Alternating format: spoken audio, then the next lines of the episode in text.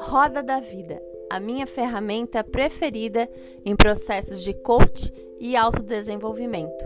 Isso porque ela me permite analisar áreas de satisfação pessoal. Nada mais é do que um círculo dividido em 12 partes representando áreas da vida. Nessas divisões, você encontra linhas numeradas de 0 a 10 e são nelas que você irá avaliar o seu grau de satisfação nesse momento, em cada uma dessas áreas. Para que a avaliação aconteça de uma forma autêntica, é necessário que você avalie de acordo com o seu entendimento e com o que cada área representa para você. Então, não se baseie no que seus pais, amigos, marido pensam, porque é a sua vida que está ali sendo avaliada.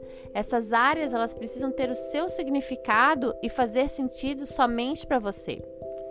Após você avaliar toda a sua roda da vida, vai ser a hora de escolher a sua área de foco. E o que seria essa área de foco? É a área que nesse momento você irá escolher para traçar uma meta, para ser atingida em um tempo de 3 a 6 meses. O importante é que seja algo que possa ser atingível nesse período de tempo e que você tenha foco para concluir esse objetivo. Não precisa ser a área da roda que você está com nota mais baixa, porque normalmente nós não temos clareza sobre o que queremos dessa área. E para a área de foco é necessário que a meta esteja bem clara e objetiva. Após escolher a sua área de foco e criar uma meta para ela, a gente passa para a próxima página, o plano de metas. No plano de metas, as 12 áreas da roda da vida estão representadas em retângulos. Primeiramente, você vai encontrar o retângulo da sua área de foco e escrever nele a sua meta, o tempo que terá para atingi-la e, em seguida, as estratégias que você irá tomar para auxiliar nesse processo. Para as demais áreas, a gente não consegue criar metas tão complexas porque seria muito desgastante, cansativo e o, e o processo ele precisa ser saudável. Mas por outro lado, essa roda precisa girar, a gente precisa de um equilíbrio. Nada adianta ter umas áreas com notas muito elevadas e outras com notas muito baixas. Por isso, para as demais áreas, você irá criar metinhas. As metinhas são coisas bem básicas que você irá inserir na sua rotina aos poucos que não irá precisar de um tempo e grandes estratégias para desenvolvê-las. Eu vou dar um exemplo aqui de uma área de foco. Vamos lá. Eu escolhi como área de foco saúde e autoestima. A minha meta para saúde e autoestima é eliminar 10 quilos em 3 meses. E as estratégias que eu vou criar para essa meta vão ser procurar uma nutricionista, um personal trainer, malhar cinco vezes na semana no mínimo. Posso também procurar uma clínica de estética para me ajudar nesse processo de emagrecer. Agora, vamos pensar assim: se a área de foco não fosse saúde e autoestima e eu tivesse que criar uma metinha para essa área, poderia ser tomar 2 litros de água três vezes na semana. Para isso, eu não preciso de grandes estratégias. No máximo que eu preciso seria ter uma garrafa comigo nesses três dias e ter um lembrete no meu celular, com um aplicativo ou como um alarme que me faça beber essa quantidade por dia. Certo? E é assim que a gente vai criar para as demais áreas, coisas básicas de serem inseridas na nossa rotina.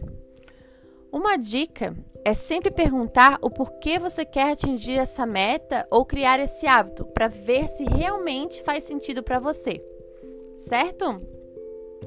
Após concluir todo o seu plano de metas, você irá virar a página e encontrar uma ferramenta que eu acho fantástica, que faz parte de todo esse processo de metas, que é o Mural dos Sonhos. Nele você irá buscar imagens que representem tudo que você deseja ter e ser em até 5 anos, se baseando nos seus sonhos e na sua roda da vida. Não esquece de representar nenhuma dessas áreas. Lembra que a sua vida precisa ter equilíbrio e é importante que você cuide de cada uma dessas áreas.